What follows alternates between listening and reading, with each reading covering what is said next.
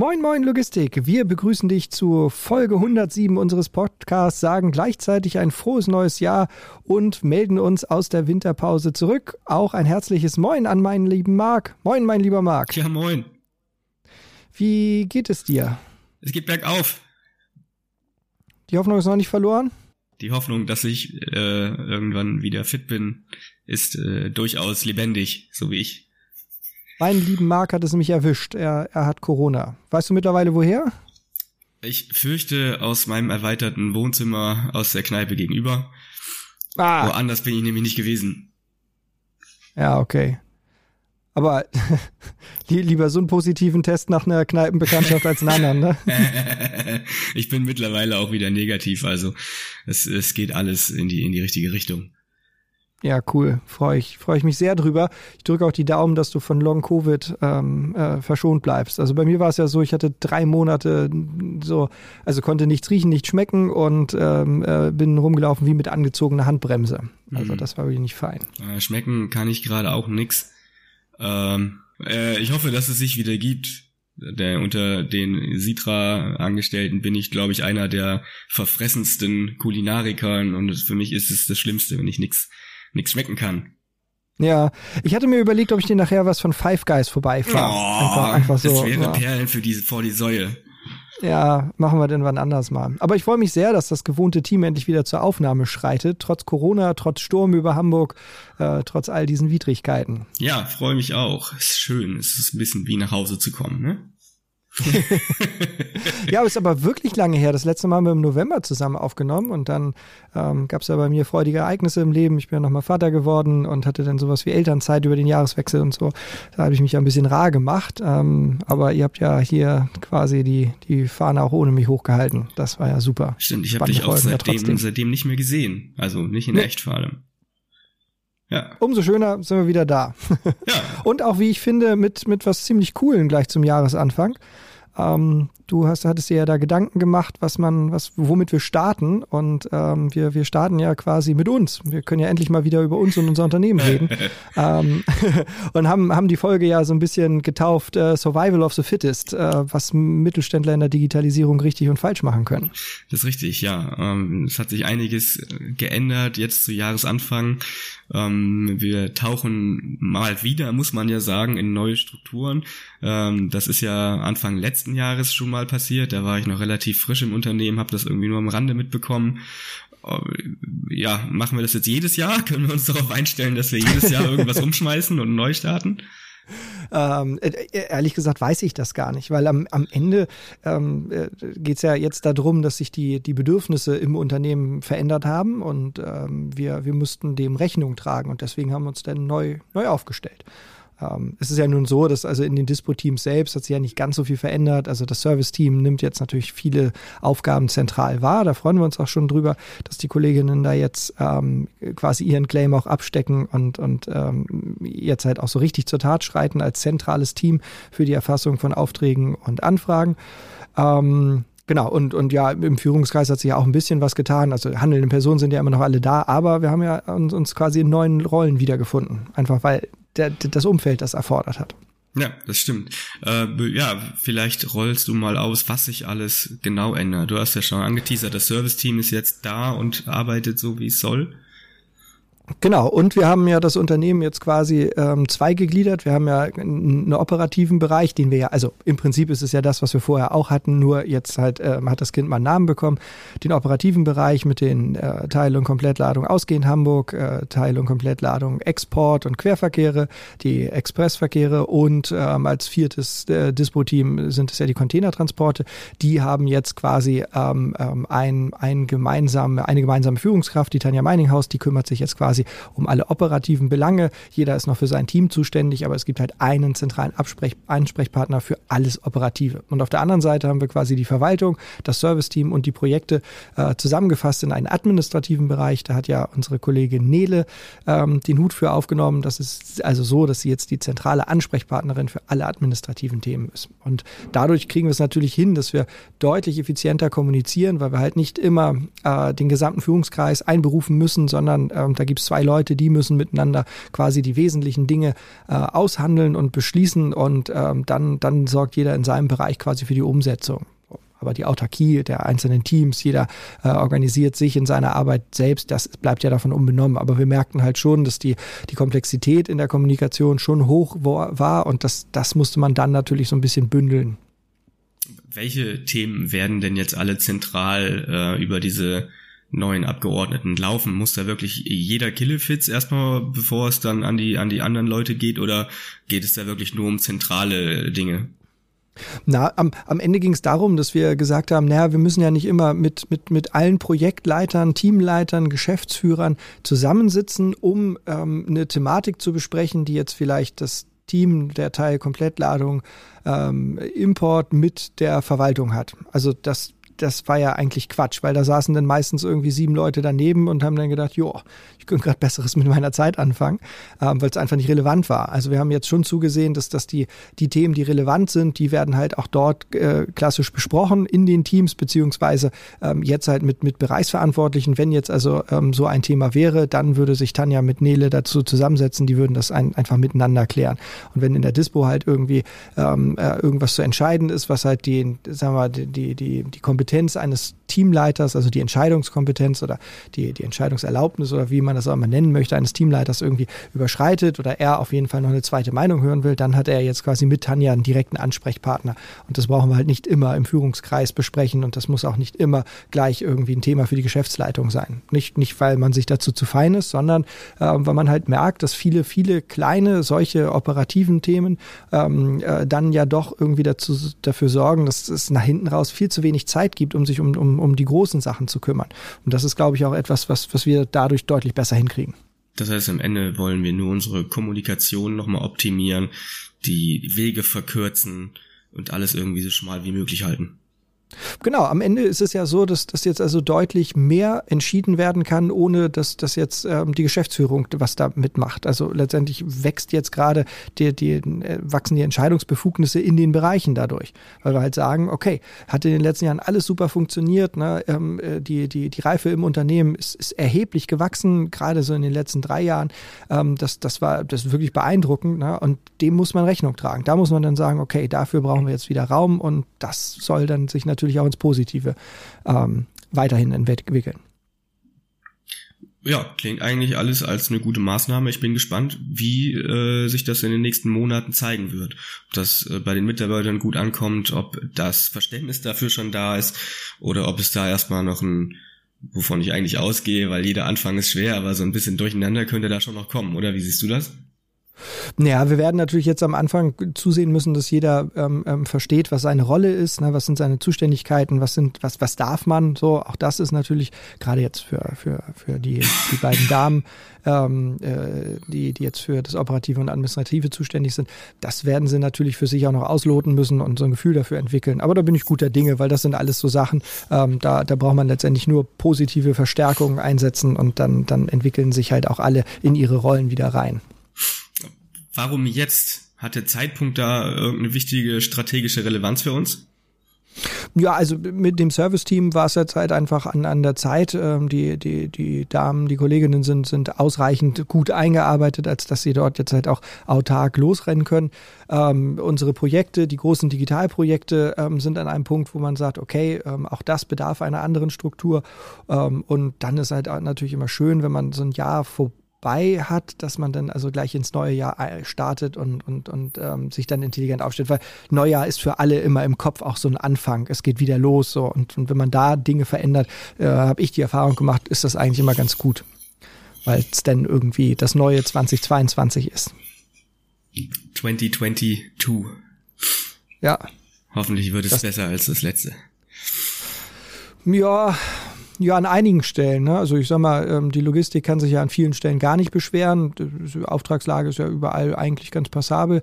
Ähm, klar, die Einschränkungen, die dürften langsam mal wegfallen. Mhm. Das, äh, das normale Leben da. Also wenn man jetzt die, die Inzidenzen wieder sieht, naja, warten wir es mal ab, wenn die Erkältungssaison vorbei ist. Ja, die Inzidenzen sind ja auch nur noch so mäßig aussagekräftig. Ne? Dadurch, dass jetzt wirklich Gott sei Dank viele geimpft sind und dann durch keine schweren Verläufe mehr haben, äh, ja, Natürlich wird mehr getestet, natürlich gibt es dadurch mehr positive oder dadurch steigen natürlich die Inzidenzen. Aber es bleibt nicht aus, dass wir weiter vorsichtig sind. Und man sieht es an meinem Beispiel, du kannst noch so vorsichtig sein, am Ende kann es dich doch erwischen. Ja. Momentan sind wenig im Büro, oder? Kaum einer. Also ich, ich war ja nicht in den Dispo-Abteilungen, aber äh, in der Verwaltung sitzen zwei Leute, dazwischen steht äh, der, der Luftreiniger und ähm, die Fenster werden regelmäßig aufgemacht zum Lüften und alle sind getestet, die hier sind. Ich sitze ganz alleine im Büro und wenn jemand hier über den Flur läuft, hat er eine Maske auf. Mhm. Also ähm, überall stehen Desinfektionsmittel rum, mehr, mehr kann man dann schon gar nicht machen. Das stimmt, ja. Dadurch, dass wir jetzt viel mehr Testbeauftragte haben, äh, können die Tests natürlich dann auch weiter dezentralisiert stattfinden. Das passiert ja jetzt seit einigen Monaten schon in den Dispo-Räumen ähm, selbst, dass da auch keiner mehr durch die Gegend rennen muss. Das haben wir, glaube ich, wirklich möglichst eingegrenzt. Ja, und soweit haben wir ja auch intern keine weiteren Verwicklungen gehabt, ne? Ja, das stimmt, definitiv. Wie betrachtest du denn eigentlich das Unternehmen, wenn du dir solche Gedanken über die Umstrukturierung machen musst? Also am Ende ist, ist das natürlich alles auch, auch eine Art von, von System. Also ähm, ein Unternehmen kann, kann man ja nun als, als, Ver, ja, als Verbund von Menschen verstehen, man kann es als Verbund von Prozessen verstehen. Ähm, ja, am Ende ist es halt so, es gibt, es gibt einfach Strukturen und von daher kann man ganz klar sagen, es, es, es ist schon ein System, was dort funktioniert. Welche Strukturen gibt es denn? Ja, also viele betrachten ja immer also die Hierarchie und sagen dann, ja, das ist unsere Unternehmensstruktur, aber das, das passt nicht so richtig. Ähm, da da gibt es natürlich viele Ansätze, aber so die, die, oder der, der Ansatz, der, der mich am meisten abgeholt hat, der sich für mich irgendwie am, am, am, am beschreibendsten anfühlt, ist eigentlich der, dass man davon ausgeht, dass es quasi drei, drei parallele Strukturen gibt. Es gibt einmal eine formelle Struktur, das ist also, ähm, äh, das sind die Positionen, das ist der Geschäftsführer, das ist der Teamleiter, das ist der Disponent, so, das ist so sehr formell und das, das ist eine formelle Struktur ist dafür da, irgendwie um Macht darzustellen. So, ähm, irgendwelche ähm, äh, harten Ansagen, so äh, hier gibt's eine Abmahnung und so, das ist alles irgendwie so eine, so eine harte formelle Struktur. Hm, Demgegenüber steht immer eine informelle Struktur. Das ist also so diese Kultur, die im Unternehmen herrscht. Das ist das Sozialgefüge, das ganze Miteinander. Ne? Das ist so ein bisschen das, das Softere, das ähm, Emotionale auch. So, das, das ist so das Informelle. Ähm, und und ähm, das Dritte ist so ein bisschen die wertschöpfende Struktur. Das sind also die Prozesse die Prozesse, die halt sagen, wie wir arbeiten. Und, und da muss man schon immer ein bisschen drauf achten, dass diese drei Dinge, die sind wichtig, also diese drei Strukturen, die gibt es, ob man das möchte oder nicht, aber sie, sie gibt es in irgendeiner Form. Ähm, und man muss immer aufpassen, dass alle drei Strukturen ähm, auf das gleiche Ziel ausgerichtet sind. Ähm, und wenn das nicht passiert, dann kann es natürlich echte Probleme geben. So. Und das Ziel muss halt ganz klar sein, Kundennutzen schaffen. Stimmt, das ist immer unser, unser Kernthema und wird auch unseren Azubis schon von Anfang an äh, ziemlich nahegelegt, dass der Kundennutzen immer im Vordergrund stehen soll. Ich glaube, zu dem Thema haben wir dann auch demnächst wieder ein bisschen Lektüre, richtig? War das nicht da in die Richtung? Ja, ja, ähm, da werden wir bestimmt zwischen den Seiten ähm, nochmal noch mal aufrufen ähm, und, und, und da nochmal dezidiert drauf eingehen. Ähm, klar, also äh, ob das jetzt zurück an die Arbeit von Lars Vollmer ist oder ähm, ich glaube Tipping Point von Malcolm Gladwell könnte man da auch nochmal anbringen. Also da gibt es be bestimmt Bücher zu, wo wir nochmal draus erzählen können, ja. ja. Bestimmt spannend, sollten wir mal aufnehmen. Inwieweit wird denn der Führungskreis in so einem, in so einer Struktur äh, mit Aufgaben versehen? Oder wo findet sich der Führungskreis da in der Verantwortung? Na, im Prinzip kannst du die, die, also die, die Aufgabe des Führungskreises ganz klar. Ähm, sie, sie haben die Rolle des Unternehmens inne. Also jede Führungskraft, egal in welchem Unternehmen, sollte im Namen des Unternehmens denken. Das ist natürlich manchmal ganz schwierig, weil man ja auch noch eigene Interessen hat, aber die Führungskraft ist so etwas wie, die, wie das personifizierte Unternehmen. Je, kein Unternehmen kann für sich selber sprechen. Das ist ein, ein Konstrukt, ähm, was in den Köpfen besteht. Das ist, ähm, es ist ja kein, kein Lebewesen oder das ist ja überhaupt nicht in der Lage, für sich selber zu sprechen, sondern die Führungskräfte vertreten die Interessen ähm, des Unternehmens. So und ähm, da, das müssen sie halt annehmen. Und dazu gehört aber natürlich ganz klar, was möchte das Unternehmen? Das Unternehmen möchte, um, um halt eine Daseinsberechtigung zu haben, möchte das Unternehmen Kundennutzen schaffen. Das heißt, die erste Aufgabe von, von Führungskräften ist immer dafür zu sorgen, dass die ihnen unterstellten Abteilungen oder Mitarbeiter Kundennutzen schaffen. Das ist das Oberste, das ist das Allerwichtigste. Jede Führungskraft muss dafür sorgen, dass in ihrem Verantwortungsbereich Kundennutzen geschaffen wird. Das zweite ist ähm, Reibung verhindern jede Führungskraft muss zusehen, dass in, in, in, den, in den Abläufen, in den Prozessen, und damit meint man sowohl die formellen als auch die wertschöpfenden, als auch die informellen Strukturen, ne, all das, was so passiert, dass dort keine Reibung passiert. Also alles ausgerichtet ist darauf, dass Kundennutzen entsteht. Und alles, was da nicht au darauf ausgerichtet ist oder was dem zuwiderhandelt, wo also Reibung ist, muss alles abgeschafft werden. Also möglichst wenig Reibung im System. Das ist quasi so der, der zweite Aufgabenkomplex von Führungskräften. Und der dritte, der ist natürlich auch ganz spannend, der bedeutet nämlich die Mitarbeiter und die unterstellten Abteilungen auf die Zukunft vorzubereiten, weil die Führungskraft muss immer in der Zukunft denken. Ähm, ein Teamleiter muss sich Gedanken machen, was passiert in, in, in einem Jahr. Also so, so den, den, den Zeithorizont von zwölf Monaten muss ein Teamleiter im Blick haben. Was kann im Markt passieren? Was, was passiert äh, mit meinem Personal? Brauche ich neue Leute? Ähm, was für Kompetenzen brauchen meine Menschen oder meine, meine Mitarbeiter in, in, in den nächsten zwölf Monaten? Was muss ich jetzt dafür tun, damit wir auch am Jahresende entsprechend performen können? Das ist nicht nur Urlaubsplanung, sondern das ist halt wirklich das ganze Jahr mal durchplanen, wann steht was an und was muss ich eigentlich noch wem vermitteln, um, um halt halt auch auf dem, auf der, auf der Höhe der Zeit zu sein.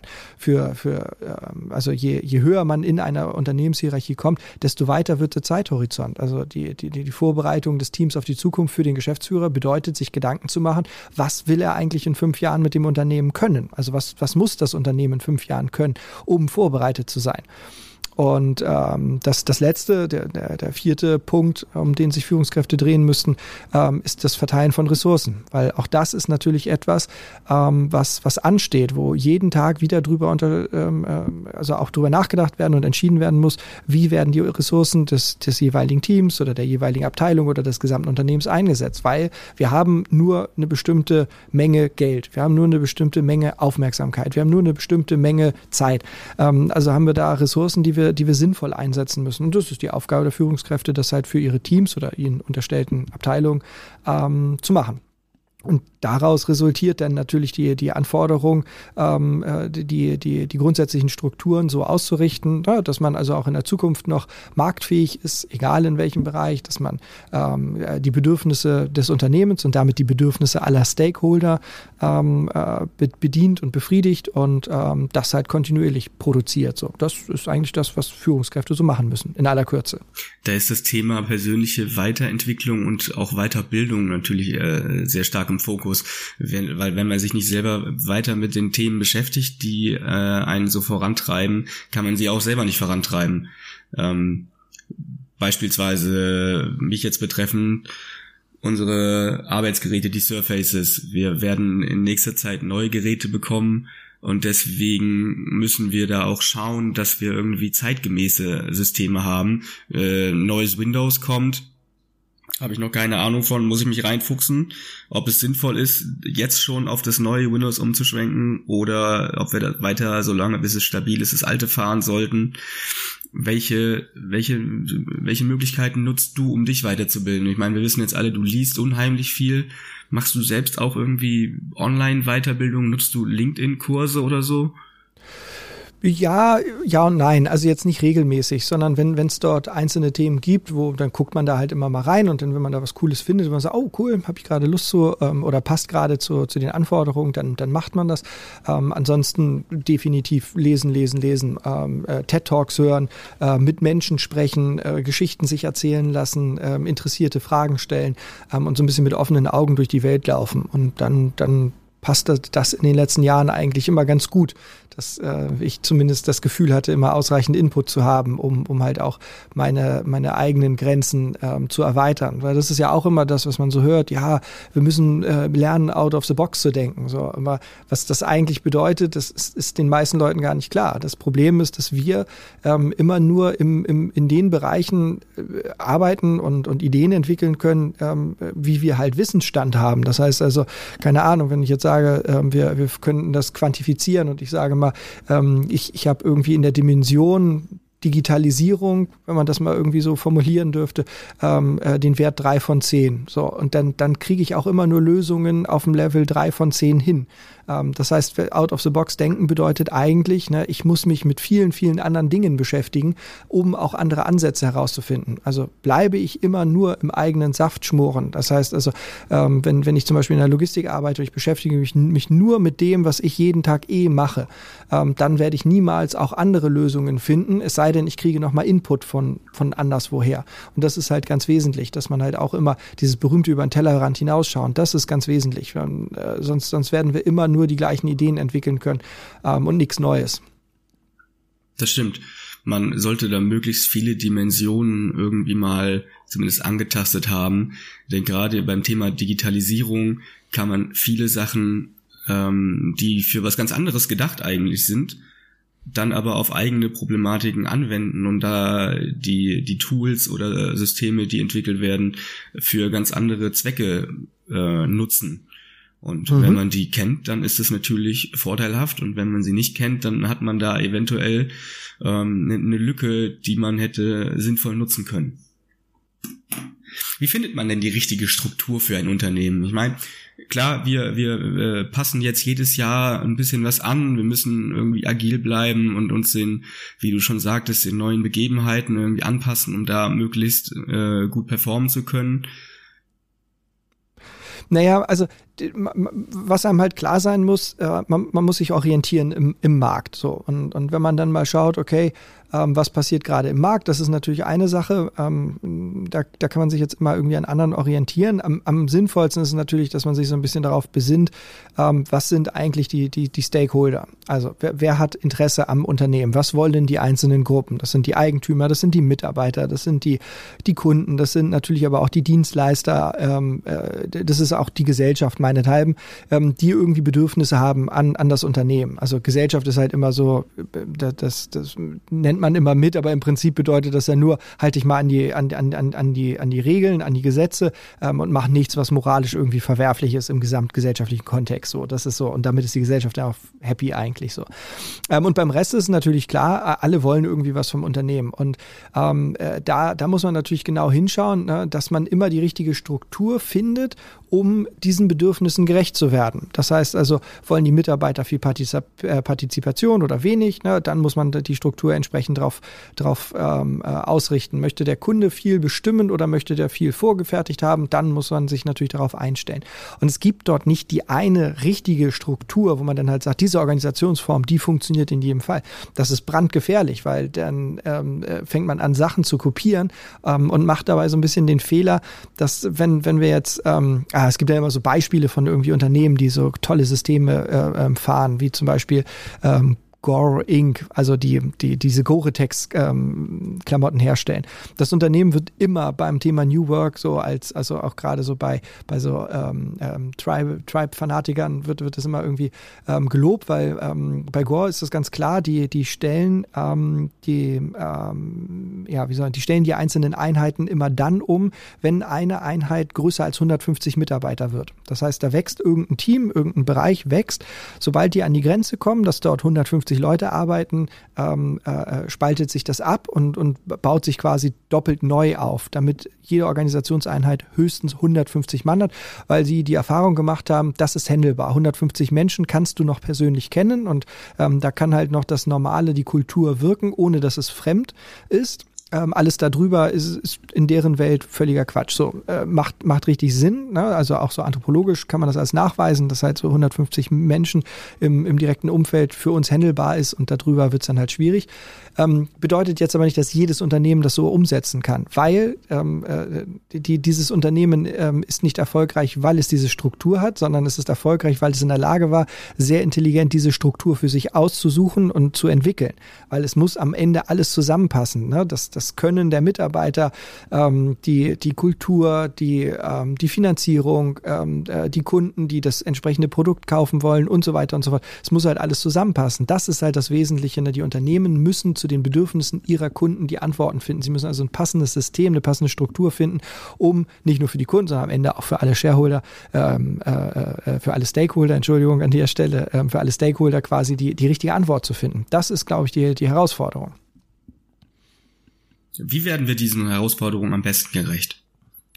Ja, man äh, muss ja halt schauen. Ähm, ich, ich persönlich habe die Erfahrung gemacht, dass es immer gut ist zu kommunizieren, dass es gut ist, mit Kunden zu sprechen, mit, mit den Dienstleistern zu sprechen, mit Mitarbeitern und Führungskräften, dass es überall einen Dialog gibt und dass man einfach offen und ehrlich formuliert, was man eigentlich erwartet und was es braucht.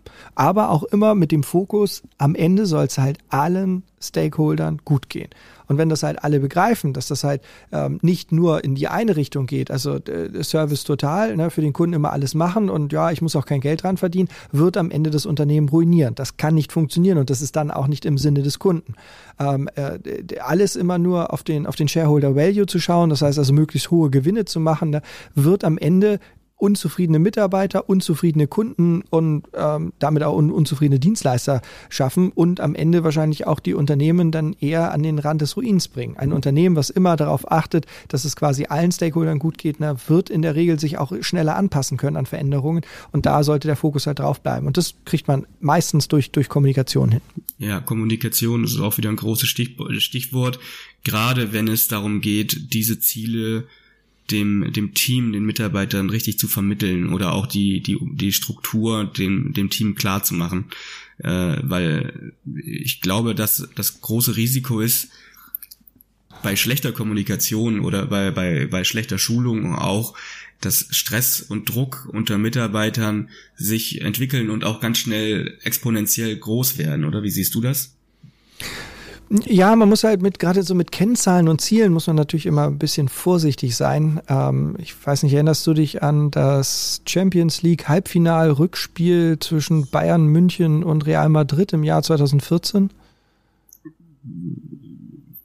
Vielleicht, vielleicht. also, ähm, äh, äh, die Bayern haben zur, zur Halbzeit, ähm, äh, hatten die, die besser, also hatten mehr Torschüsse, ähm, hatten mehr Ballbesitz, hatten mehr gelungene Pässe. Ähm, also die ganze Statistik ähm, äh, hatten sie gewonnen. War richtig gut. Aber ich glaube, die lagen 3-0-3 hinten. Also Real Madrid hat in den, in den ersten 45 Minuten schon drei Tore geschossen, obwohl sie den Ball seltener hatten, obwohl sie weniger Torschüsse hatten und und und, aber am, am Ende lagen sie halt vorne. Und das ist natürlich so, so spannend, weil daran kann man sehen, wie wichtig und unwichtig Kennzahlen sind. Ähm, jedenfalls kann man sehen, dass es beides halt gibt. Also die wichtigste Kennzahl für ein Fußballspiel ist, wie viele Tore hat wer geschossen. Also ne, das, das ist halt ganz wesentlich. Ähm, äh, und alles andere ist, ist Beiwerk. Das kann irgendwie genutzt werden, um bestimmte Dinge langfristig zu verbessern, hilft aber in dem Moment mal überhaupt nicht weiter, weil der, ich weiß gar nicht, wer der Trainer war ähm, damals, ähm, ich glaube Guardiola, ähm, der ist ja nicht in die Kabine gegangen und hat dann seine Leute gelobt und hat gesagt, also super toll habt ihr das gemacht. Ne? Guck mal, äh, äh, äh Zweikampfverhalten haben wir gewonnen, ähm, äh, wir haben mehr Torschüsse abgegeben, auch super. Wir haben mehr Ballbesitz, wir haben mehr äh, Laufwege gemacht, also super gut. Macht genauso weiter. Das ist total toll. Sondern er wird ja eher gesagt haben, hm, naja, woran hat es denn jetzt gelegen, dass wir drei Tore gekriegt haben? Ne? Ähm, lass uns doch mal da reinschauen. So, was, was waren das für Situationen? Ne? Das ist etwas, was dann halt auf der, auf der ähm, äh, qualitativen Ebene geschieht und nicht auf der quantitativen Ebene, weil es dafür einfach andere Gründe gibt. Die liegen nicht jetzt im, im Zweikampfverhalten oder an, im Ballbesitz, sondern an, an konkreten Spielsituationen. Dass also die Aufstellung nicht gut war, die Struktur für das Spiel nicht gut war. Ähm, das wird dort halt gesagt. Deswegen muss man mit Kennzahlen immer so aufpassen in der Kommunikation. Man muss halt klar machen, das Ziel, also also eine, eine, Zielzahl, ein Budget oder so, ist wichtig, weil, und das muss sich dann erklären und jeder, der ein Ziel erreichen soll, muss auch begreifen, wo das Ziel herkommt.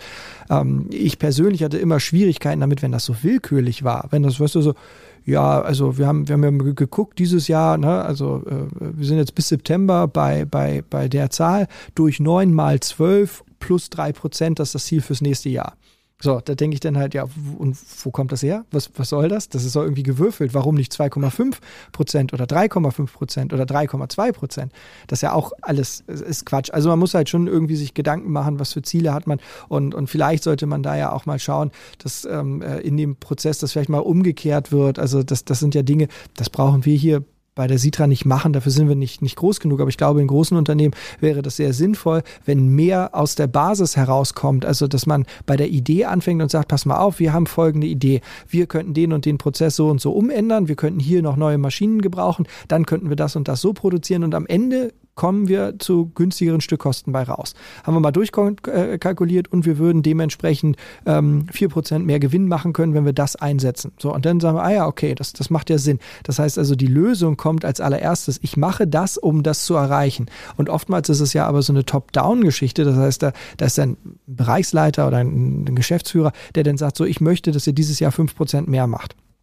So, und ähm, dann ist ja die Frage, wie, aber das wird dann nach unten delegiert. Das ist ja die Aufgabe denn ähm, der, der, der Organisationseinheiten. Ähm, ja, findet dafür eine Lösung, aber fünf Prozent müsst ihr hinkriegen. So, und manchmal geht's ja gar nicht. Also ne, dann, dann, dann wird's halt auch, ähm, da, dann entsteht Druck im System, weil, weil dann, dann ist eine Anforderung da, wo, wo es keine Antwort zu gibt, wo es ja unter Umständen auch gar keine Antwort zu geben kann, weil vielleicht in der Branche gerade ähm, äh, eine schlechte Lage ist oder ähm, weil, weil es Probleme bei den Rohstoffen gibt oder, oder, oder. Gibt ja immer viele Gründe, warum, warum man das nicht planen kann, fünf Prozent. Deswegen macht das halt Sinn, ähm, das andersrum aufzuzahlen, denke ich.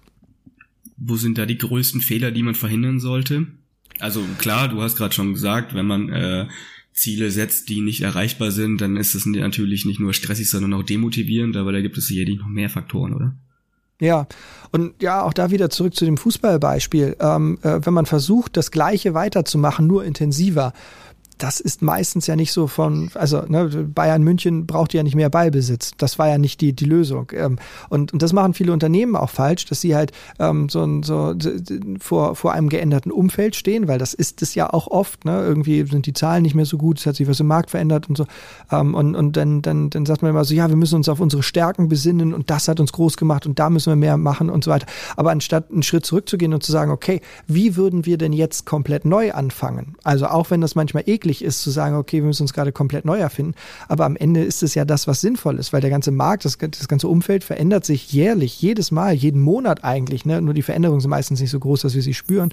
Ähm, aber trotz alledem sollten wir uns regelmäßig fragen, okay, würden wir jetzt anfangen, wie würden wir es denn machen? Und das tun die Leute nicht, sondern sie gehen dann ihren Weg weiter und, und glauben, wenn irgendeine Sache noch härter, noch besser gemacht wird äh, oder noch intensiver gemacht wird, dann, dann ist auch der Output noch, noch größer. Und dann kommen sie in so eine, in so eine Spirale, dass sie von dem Gleichen immer mehr machen ähm, und, und, und, und, und aber das Ziel nicht erreichen und dann, noch mehr machen, anstatt einfach zu sagen, okay, stopp jetzt, lass uns neu denken. Was, was könnte man komplett neu erfinden? Kennst du die Definition von Wahnsinn? Ja, ja, immer wieder das Gleiche machen und ein anderes Ergebnis erhoffen. Genau, ja. ja das ist doch genau das. Äh, also auch, das hilft da nicht immer strengere Prozesse und immer engere äh, Vorgehensweisen zu entwickeln. Äh, man macht ja dieselben Fehler. Man, man macht ja, man, man ist ja auf dem Holzweg sozusagen. Wenn das Ziel nicht das Richtige ist, dann ist egal, wie der Weg aussieht. Genau, und, und gerade das ist bei Prozessen halt auch so. Prozesse sind dafür da, für eine Anforderung eine Antwort zu liefern. Das heißt also, ähm, wenn wir jetzt so einen Prozess aus der Dispo nehmen, äh, einen Auftrag ähm, zu erfassen, so, das ist ein Prozess. So, und, und dafür macht ein Prozess Sinn, damit er immer gleich geschieht, damit egal wer ihm im Unternehmen macht, ne, dass immer quasi an der gleichen Stelle die gleichen Dinge eingetragen werden, ne, dass, dass, dass wir damit Qualität sichern. Das ist total wichtig. An der Stelle kann man sagen, da macht ein Prozess halt einfach Sinn. Wenn es jetzt darum geht, ein Kundengespräch zu führen, das ist etwas, dafür braucht es kein Prozess, weil ähm, Kundengespräche, ähm, die verlaufen mal so, mal so. Mal möchte der Kunde das, mal das. Da, da kann man keinen Prozess draus machen. Man kann zwar machen, aber das wäre natürlich ziemlich bescheuert, ähm, weil dann würde man sich nur noch daran halten. Dann, dann ist das irgendwie, das merkt man, wenn irgendjemand von so einem, von so einem Callcenter bei einem anruft und, und man merkt, wie die A äh, A Fragen abgelesen werden und dann so, ja, Herr Müller, vielen Dank, dass Sie sich jetzt die Zeit dafür nehmen und ähm, ich möchte mich schon mal im, im Voraus bedanken für bla bla bla. Und dann, aber man, man merkt, alles abgelesen so, ne? Das kein Kundengespräch. Das, ähm, so, aber das ist der Versuch, in einem Prozess so ein, ein Kundengespräch zu orchestrieren, hat aber meistens überhaupt keine Wirkung. Also an der Stelle braucht es das dann halt nicht. Ähm, äh, das ist also das Problem. Die, die Prozesse nur da, wo sie Sinn machen, da, wo es halt halt hilfreich ist, ähm, weil, weil Prozesse, das sind Regeln, das ist alles, was so hart ist, was, ähm, ähm, äh, was für, für, für ähm, komplizierte Aufgaben auch, auch wunderbar funktionieren. Ja, also wenn, wenn keine Ahnung, ähm, also ein beliebtes Beispiel ist immer so eine Reisekostenabrechnung. Ne? Also wenn, wenn du Geld ausgibst ähm, für die Firma, dann musst du das abrechnen. So, das macht Sinn, das muss halt ähm, äh, irgendwie be belegt werden, dokumentiert werden, immer gleich und so. Das äh, ist bestimmt auch kompliziert, gibt aber feste Regeln und die gelten für alle und damit ist das Thema durch. Dafür braucht es halt Prozesse, für andere Dinge braucht es eigentlich, eigentlich sowas wie ja, Leitlinien oder so ein Paradigma oder ähm, äh, Prinzipien so so, wo man sich einfach dran hält, so, ne? Da muss immer nötige Flexibilität sein. Wenn wir jetzt also beim Kundengespräch zum Beispiel sind, ne?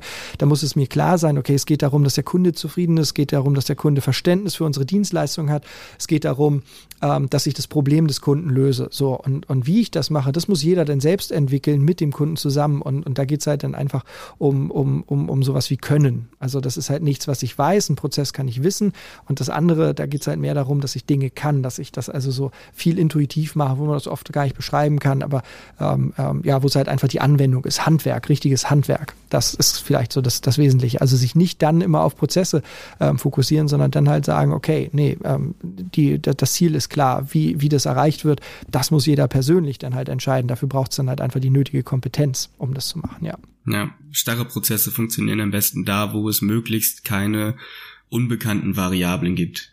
Also ja. zum Beispiel in so einem Kundengespräch. Du weißt nicht, wie das Gegenüber ist oder noch anders gesagt, jeder Mensch ist anders und du kannst da keinen klaren Gesprächsfaden für jeden haben, weil ja. jeder anders auf deine, deine Ansätze reagiert.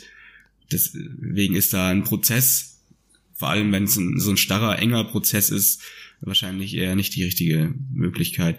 Wie stehst du zu diesen ganzen Ansätzen in Richtung Wohlfühlatmosphäre? Ist das ein Problemlöser oder ist das weichgespült?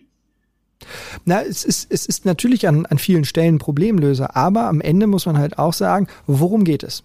Das Unternehmen muss in der Lage sein, Kundennutzen zu schaffen. Das steht ganz, ganz oben. Dir bringt keine Wohlfühlatmosphäre in irgendeinem Unternehmen etwas, wenn am Ende kein Kundennutzen geschafft wird. Also Wohlfühlatmosphäre ja, um Kreativität zu fördern, ja, um Sicherheit zu fördern, psychologische Sicherheit aufzubauen, ähm, äh, dafür zu sorgen, dass das ähm, äh, einfach alles da ist, was der, der Mitarbeiter oder die Mitarbeiterin zum Arbeiten braucht. Alles wichtig, alles richtig, ne? aber es darf nicht zum Selbstzweck verkommen. Also ähm, äh, wenn, wenn, wenn ich, ähm, wenn es kein Kundennutzen schafft, dass sich Menschen miteinander ähm, unterhalten, braucht man keinen Kicker hinstellen. Der Kicker ist nur dafür da, um Leute aus verschiedenen Teams mal zusammenzubringen. Ähm, nur, das ist ja das Problem, was viele Firmen haben. Die stellen Kicker hin und glauben dann, ah ja, aber jetzt sind wir ein hippes Unternehmen. Also nee, steck, steckt hinter allem was hinter. Ähm, äh, es, es gibt New Work-Ansätze, da gibt es Rutschen in so Gebäuden. Da kannst du dann aus dem, ja. aus dem, aus dem vierten Stock in den zweiten Stock rutschen oder sowas. Ne? Total witzig und, und wirkt dann halt auch wie Bällebad. Aber am Ende geht es nur darum, dass die dort festgestellt haben, dass die ähm, äh, äh, Aufzüge viel zu lange brauchen. Deswegen haben sie Rutschen eingebaut, weil sie einfach schneller sind wenn sie halt vom vierten in den zweiten Stock wechseln wollen. Das ist zwar witzig und das sieht auch irgendwie dann kurios aus, ist aber nur eine andere Art des Transportes. Es geht nicht darum, eine Rutsche zu haben, sondern es geht darum, schnell von A nach B zu kommen, ohne immer auf diese dusseligen äh, Fahrstühle warten zu müssen. So können auch die Treppe gehen, klar, aber das ist natürlich, alle Leute sind faul. So, das ist nur so ein Beispiel. Also da, da, da geht es nicht darum, Wohlfühlatmosphäre zu schaffen, sondern ähm, äh, auf elegante Weise ein Problem zu lösen. Und deswegen, Wohlfühlatmosphäre ist natürlich wichtig. Also ähm, äh, wir alle genießen das, dass wir unsere Büros selbst einrichten können, dass wir viele Freiheiten haben haben, dass wir viel mitbestimmen können, dass wir viel partizipieren können. Alles richtig wichtig. Gute Ausstattung haben mit Homeoffice und Getränkeversorgung und was was ich nicht alles, was wir machen, gehört alles dazu. Aber ist alles darauf gemünzt, dass wir besser sind, da drin Kundennutzen zu schaffen. Und das ist es, was es am Ende sein muss. New Work darf niemals so eindimensional gesehen werden, von wegen, ja, cool, ähm, es geht darum, irgendwie, ähm, äh, dass ich meinen Privatkram besser regeln kann. Nein, es geht darum, dass ich meinen Privatkram besser regeln kann, damit ich den Rücken frei habe, um mehr Kundennutzen zu schaffen, damit mein Unternehmen überlebt lebensfähig bleibt. Das ist das Wesentliche. Und das muss man halt auch immer ganz klar sagen. Es darf, nichts darf Selbstzweck haben. Also ähm, der Dienst am Kunden ähm, schafft Kundennutzen, ist wichtig fürs Unternehmen, darf aber nicht nur allein dastehen. Es darf nicht nur darum gehen, dass die Eigentümer viel Geld aus ihrer Kapitalanlage bekommen. Es darf nicht nur darum gehen, dass es den Mitarbeitern gut geht, sondern am Ende muss es allen Stakeholdern gut gehen, sonst haben wir ein riesengroßes Problem. Ich glaube, das ist ein schöner äh, Schlusssatz ja, danke Merlin wie immer für deine Zeit. Ähm, dann hören wir uns in 14 Tagen wieder mit äh, internen Netzwerken. Bin schon sehr gespannt. Hoffentlich sind wir dann alle wieder in alter Form und vielleicht sitzen wir auch wieder zusammen im Büro. Oh ja, das wäre schön. Ne? Ich besorge Franz Brötchen, falls es so ist. Sehr gut. Hauptsache mit äh, Milchreis drauf. Natürlich, für dich immer. Bis dahin. Sehr gut. Bleibt alle entspannt, kommt gut durch die zwei Wochen und tschüss. Tschüss.